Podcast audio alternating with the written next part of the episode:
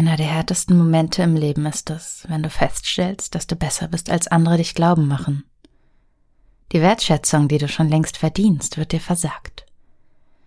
Diese Erkenntnis tut weh, aber sie gibt dir auch die Möglichkeit, dich zu befreien. Du kannst langsam anfangen und selbst entscheiden, wie weit du gehen willst. In dieser Folge geht es um den ganzen weiten Weg zu einem Leben, in dem deine Fähigkeiten und dein Einsatz gewürdigt werden.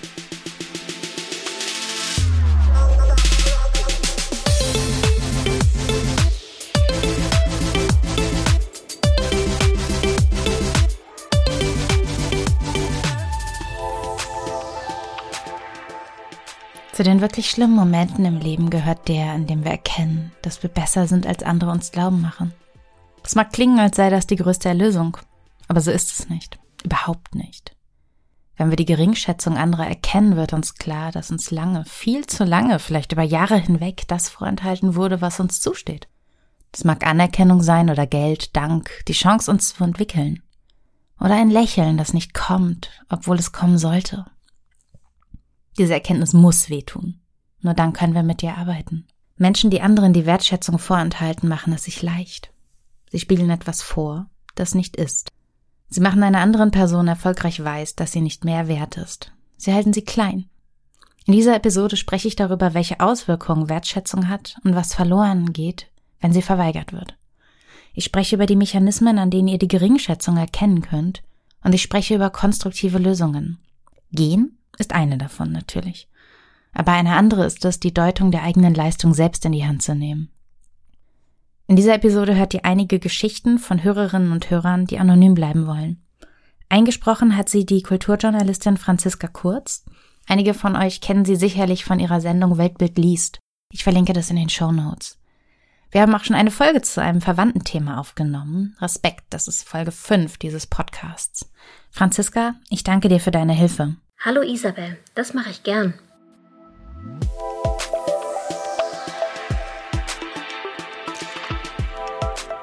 Ich habe so viele Geschichten zur fehlenden Wertschätzung zu erzählen. Eine Freundin von mir arbeitete viele Jahre lang für ein Gehalt, von dem sie kaum leben konnte. Sie wurde nach Arbeitstagen bezahlt und sie machte regelmäßig Überstunden bis in die Nacht hinein. Und als sie Jahre später den Professional-Status erreicht hatte, mit mehr Gehalt und immer noch einer sehr fragwürdigen Hierarchie, einem sehr fragwürdigen Tagesablauf, da überlegte sie endlich zu gehen. Und sie war ehrlich, sie sprach über ihre Gedanken mit ihren Vorgesetzten, bevor sie sie wahrmachte. Und ihre Chefs versuchten dann ihr klarzumachen, dass sie ja woanders gar keinen Job finden könnte, schon gar nicht in dieser Stadt, in der sie lebte, und es gäbe auch gar keine Arbeitgeber, für die sie gut genug sei. Und das klingt jetzt, als hätte ich es mir ausgedacht, aber das habe ich nicht. Es ist genau so passiert, so schräg das klingen mag. Und meine Freundin hatte inzwischen dazugelernt. Und sie ging. Und sie hatte Anfragen von anderen Unternehmen in der gleichen Stadt, noch bevor ihre Kündigung öffentlich gemacht wurde. Eine andere Freundin von mir fragte nach mehr Gehalt und der Chef sagte zu ihr, ich kenne deinen Marktwert sehr genau und verweigerte die Gehaltserhöhung. Und sie blieb sehr lange in dieser Firma, viel zu lange. Und im nächsten Job schätzte man ihre Fähigkeiten und zahlte ihr mehr. Wir sprechen oft von fehlender Wertschätzung, als sei hier einfach etwas vergessen worden. Aber sie ist auch eine Machtmethode. Geringschätzung hält Menschen klein. Und es ist nicht nur ein berufliches Phänomen. Taylor Swift singt in ihrem neuen Evermore-Album My Love Should Be Celebrated, but You're Tolerated. Und ich glaube, dieser Song wird einige Scheidungen auslösen, weil viel zu oft in Partnerschaften die Wertschätzung fehlt. Und fehlt sie, dann besteht immer die Gefahr, dass wir es irgendwann glauben. Fehlende Wertschätzung ist wie so ein Tropfen eiskalten Wassers, der uns nach und nach aushöhlt. Und wir können gar nichts dagegen tun.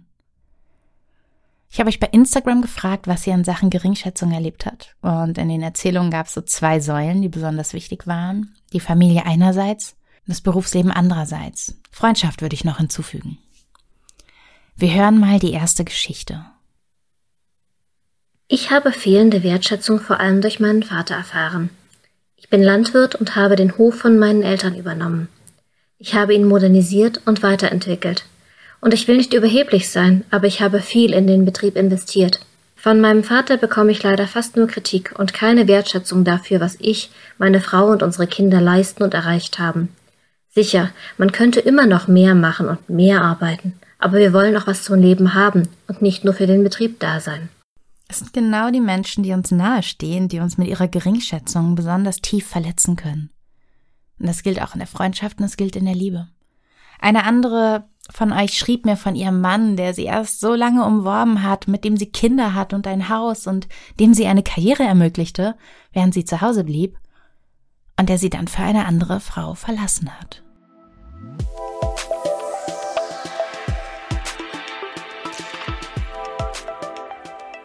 Ich will gar nicht jeden Menschen verurteilen, der die Leistung anderer nicht schätzt und nicht dankt und nicht belohnt oder anerkennt. Ignoranz ist auch so eine solche unserer Zeit. Und manchmal resultiert sie schlicht aus Überlastung. Wenn eine Person auf ihrer Position gut funktioniert, dann ist es das Einfachste, nicht so genau auf diese Potenziale zu achten, die es da noch gibt. Weil Veränderung bedrohlich ist und wer sich wertvoll fühlt, der könnte diese Veränderung ja anstreben. Eine Verbesserung der eigenen Situation. Und dann ist es aus der Perspektive des Nehmenden manchmal das Beste und das Einfachste, bloß nicht so genau hinzuschauen. Es mag ein Chef sein oder der Partner, es könnte in einem Verein passieren oder in Freundschaften. Manche Menschen rutschen in die Rollen der Gebenden und andere gewöhnen sich daran und sie nehmen. Ignorante Menschen können wir uns zurechtlegen. Und das müssen wir auch tun, wenn wir uns von der Geringschätzung befreien wollen. Aber manchmal ist die verweigerte Wertschätzung ein Machtmittel. Sie ist ein Instrument der Manipulation. Wer Wertschätzung verweigert, der spart Geld, Zeit, Energie, er spart Nerven. Menschen klein zu halten ist bequem. Und Angst ist immer eine Methode, wie bei meiner Freundin, der suggeriert werden sollte, sie würde keinen anderen Job finden. Da ist ja eigentlich auch etwas sehr Spannendes passiert. Die verweigerte Wertschätzung hat das Ziel gehabt, die Mitarbeiterin an Bord zu halten. Ihr Teil des Betriebes sollte reibungslos weiterlaufen. Und meine Freundin ist eine Arbeiterin. Sie ackert, sie hängt sich rein, sie will, dass die Dinge funktionieren und dass am Ende des Tages alles gut aussieht. Und dafür geht sie jeden Weg bis ganz zum Ende. Heute ist sie in einem anderen Konzern in der gleichen Stadt Führungskraft, weil sie ihre Energie auch anders nutzen kann, als sich emotional von solchen Manipulationsmethoden abzugrenzen. Eine andere Freundin von mir hat mir diese Geschichte erzählt. Es passierte in meinem Zeitungsvolontariat. Ich war immer schon eine Kandidatin für das Imposter-Syndrom. Was ich erreicht habe, habe ich nur durch Zufall erreicht oder durch die Hilfe anderer, so dachte ich oft. Heute habe ich das besser im Griff, aber in der Ausbildung war es noch präsenter. In einer Schulung ging es um Kommentare. Ich schreibe gern Kommentare und ich finde sie wichtig. Ich habe damals noch die Meinung vertreten, dass Frauen etwas sagen müssen, um gesehen zu werden. Das habe ich in diesem Seminar aufgeschrieben. Der Dozent fand den Kommentar super Pfiffige These, starker erster Satz, ich war stolz. Abends waren wir auf dem Weihnachtsmarkt und haben noch einmal darüber gesprochen. Da war auch die Ausbildungsleiterin dabei. Eigentlich hätte ich sie gern bewundert. In einem verdammt konservativen Haus hat sie Karriere gemacht, aber sie mochte mich nicht. Nie. Da standen wir also auf diesem Weihnachtsmarkt und sprachen über Frauen und Sichtbarkeit. Ich vertrat meine These, heute sehe ich es übrigens differenzierter. Damals ging es mir darum, dass Frauen lauter sein müssen, für sich selbst eintreten. Meine Ausbildungsleiterin schaute mich abschätzend an und sagte, auch du wirst noch an die gläserne Decke stoßen. Ich habe mich komisch gefühlt. Ich hatte gerade noch das Gefühl, etwas richtig und gut gemacht zu haben. Das hatte mir viel bedeutet. Es war ein Beleg, dass ich auch Fähigkeiten habe und eben nicht nur von Glück und dem Wohlwollen anderer profitierte. Ihre Kritik hat mich sehr lange beschäftigt. Die Betreuerin schlägt hier auf zwei Ebenen zu. Sie macht die Arbeit der Auszubildenden schlecht, indem sie deren Meinung für ungültig erklärt. Obwohl man das bei Kommentaren eigentlich die Machart kritisieren sollte, aber nicht die Haltung an sich. Und gleichzeitig erklärt sie der jungen Journalistin, dass auch sie nicht gut genug ist, um durch diese gläserne Decke zu stoßen. Ich finde das subtil bösartig und so klassisch. Wertschätzung wünschen wir uns doch gerade von den Menschen, zu denen wir aufsehen, vor denen wir Respekt haben. Manche Menschen haben Macht über andere, schlicht weil per Definition ihre Meinung zählt. Ich habe das auch erlebt. Und ich halte mich für einen ziemlich kritikfähigen Menschen. Ich liebe Kritik, weil ich an ihr wachsen kann. Aber es gibt immer wieder Momente, in denen Kritik so vorgebracht wird, dass sie schmerzt. Und Kritik kann vernichtend sein, wenn in ihr nicht mehr geschätzt wird, was die andere Person alles Gutes leistet. Und wenn man sich dann wehrt, dann hört man, man solle kritikfähiger werden. Und ich würde sagen, die andere Person sollte lernen, besser zu kritisieren. Kritikfähigkeit ist nicht nur eine Frage des würdevollen Empfangs, sie ist auch eine Frage des angemessenen Vortrages. Die Grenze zwischen Kritik und Geringschätzung ist eine sehr feine Linie. Wer als Vorgesetzter oder Geschäftspartnerin diese Linie nicht überschreiten will, der braucht Erfahrung, Menschenkenntnis, vor allem den Willen dazu, sich nicht selbst zu produzieren, indem er oder sie andere schlecht macht.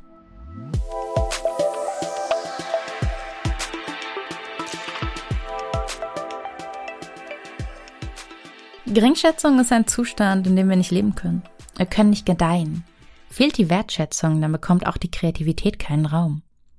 Wer etwas erschaffen soll, der braucht Mut.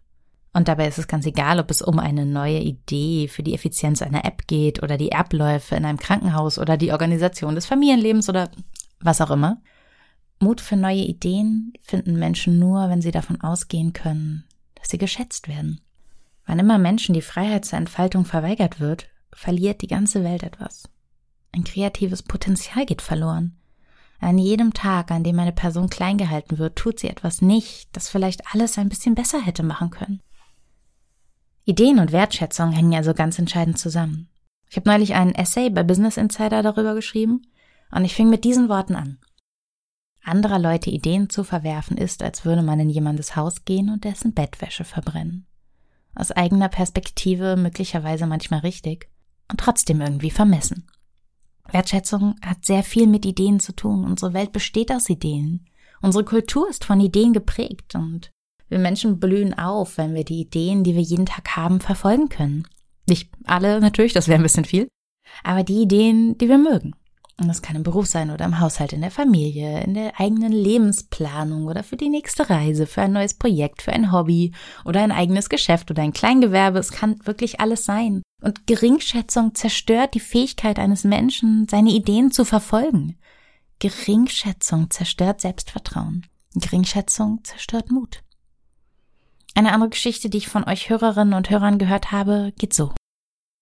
Mein Chef hat mir an einem Mittwochabend Aufgaben gegeben. Am Freitag wollte er sie besprechen.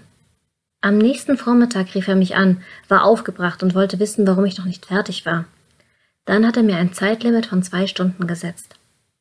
Ich habe vor lauter Angst alles stehen und liegen gelassen und unter diesem Druck habe ich es dann tatsächlich geschafft. Lob oder Dank bekam ich dafür übrigens nicht. Was blieb, ist die Angst vor seiner Unberechenbarkeit. So entsteht keine gute Leistung. Es ist lang und breit durch Studien erforscht, dass unter Druck keine Diamanten entstehen. Unter Druck entstehen Organschäden. Das passiert durch Stress und die Ausschüttung von Hormonen wie Cortisol, die der Körper auf Dauer gar nicht aushalten kann. Sie lassen den Blutdruck steigen und sie stören die Verdauung. Stress verstärkt Stress, wenn ihm nicht begegnet wird. Und Geringschätzung ist ein solcher Stressauslöser. Und gleichzeitig nimmt sie einem Menschen die Fähigkeit, den Stress selbst wieder abzubauen. Ein Mensch, der anderen mit Geringschätzung gegenübertritt, der zerstört etwas. Immer. Das ist, als würde er kleine Blumen zertreten. Natürlich können an der gleichen Stelle später neue wachsen, aber es werden niemals die gleichen sein und die ersten Keime nach dieser Attacke werden kleiner sein und es schwerer haben.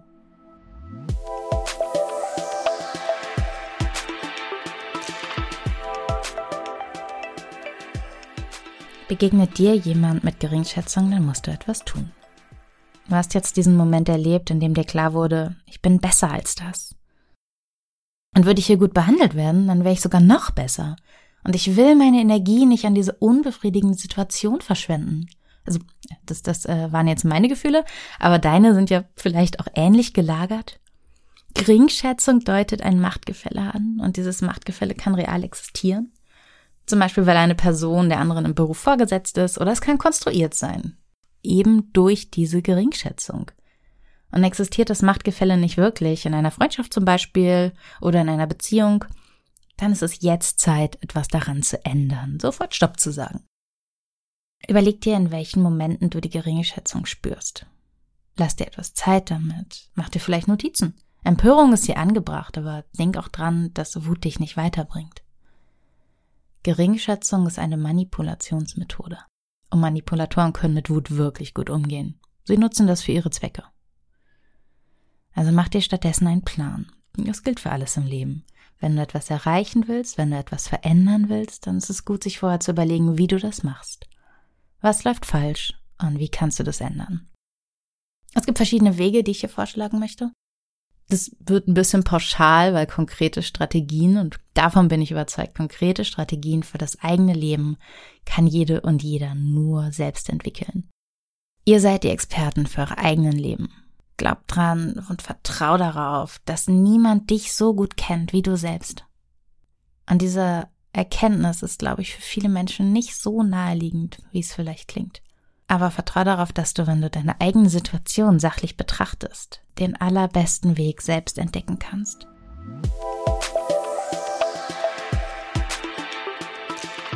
So, das vorab. Also, was kannst du machen? Zunächst musst du den Gedanken etwas komplexer denken. Du hast jetzt erkannt, dass dir die Wertschätzung fehlt. Du bist besser als andere, die signalisieren. Aber dann werde konkret. Was ist besser als andere sagen? Warum bist du besser? Wann verdienst du mehr, als du bekommst?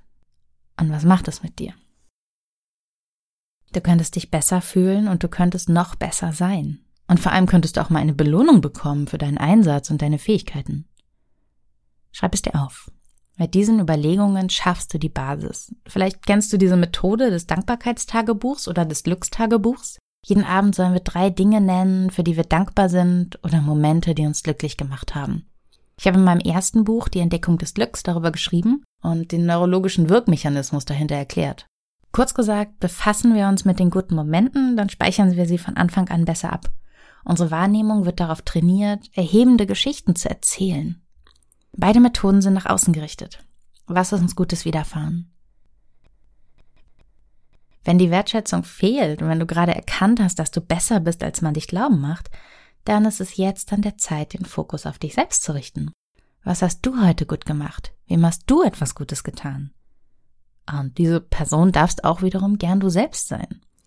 Dir bewusst zu machen, was du gut gemacht hast, wird dein Selbstwertgefühl stärken und du kannst lernen, dir selbst eine gute Freundin zu sein und ein guter Freund. Und erst wenn du treu und in guter Freundschaft zu dir selbst stehst, wirst du Ruhe finden. Und das hat zwei Effekte. Erstens wirst du dir selbst die Wertschätzung geben, die dir vorher gefehlt hat. Und du wirst feststellen, dass die Wut über das, was dir vorher vorenthalten wurde, jetzt schon abebbt. Die Situation hat sich in diesem Moment noch kein bisschen verändert. Aber du fühlst dich besser. Und zweitens wird es dir leichter fallen, Wertschätzung einzufordern. Denn du hast dir ja gerade signalisiert, dass du sie verdienst. Eine andere Methode zieht offen in den Kampf. Sprich das Problem an. Sag, ich habe nicht den Eindruck, dass dir klar ist, was ich alles leiste. Ich habe eher den Eindruck, du übersiehst, wie gut ich eigentlich bin, wie viel ich schaffe und unter welchen Bedingungen. Und damit zwingst du dein Gegenüber Position zu beziehen und das wird ihm möglicherweise schwerfallen. Oder du machst zum ersten Mal auf etwas aufmerksam, was dem anderen gar nicht klar war. Etwas sanfter gelingt es in konkreten Situationen. Also wenn dir nach einer Leistung das Lob fehlt, dann sag es doch selbst. Trau dich. Sag, das war echt anstrengend heute und ich hab's gut hinbekommen. Und ja, ich weiß, das tut weh. Schon die Vorstellung, sich selbst zu loben, tut einigen Menschen ganz schön weh. Aber sich selbst loben ist ein Signal an andere. Wer sagt, was er gut gemacht hat, der setzt damit für andere die Messlatte.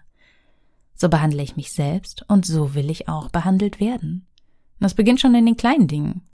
Kennst du diese Menschen, die bei jedem Essen, das sie kochen, erstmal sagen, was alles nicht gelungen ist? Was immer sie tun, wird relativiert oder entschuldigt. Neulich hat mich jemand gefragt, wie es mit dem Berufsstart nach der Elternzeit lief, und ich sagte, man hat es mir leicht gemacht. Ich hatte viel Glück.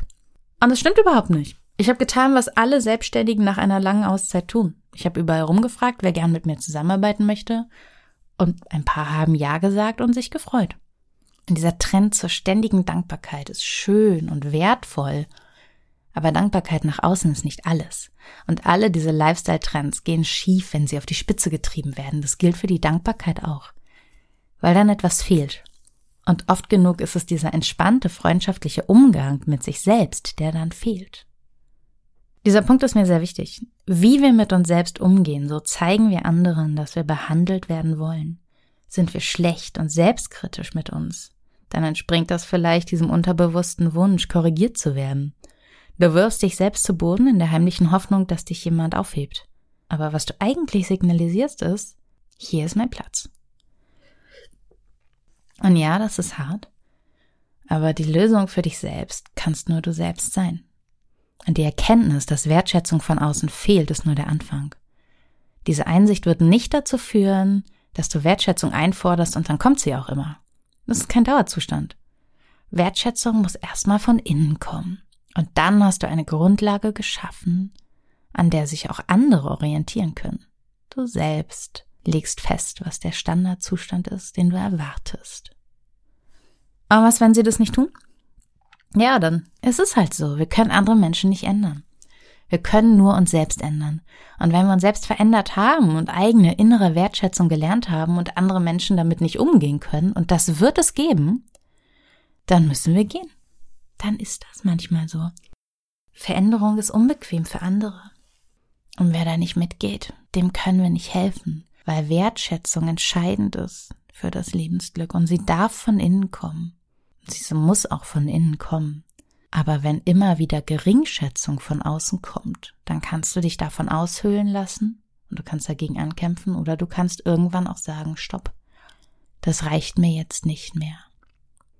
Ich hoffe, dass diese Episode zur Geringschätzung dir ein gutes Gefühl gegeben hat. Mir ist wichtig, dass wir lernen, unsere eigenen Leistungen anzuerkennen. Das hat nichts mit Arroganz zu tun und wir müssen uns dafür nicht schämen.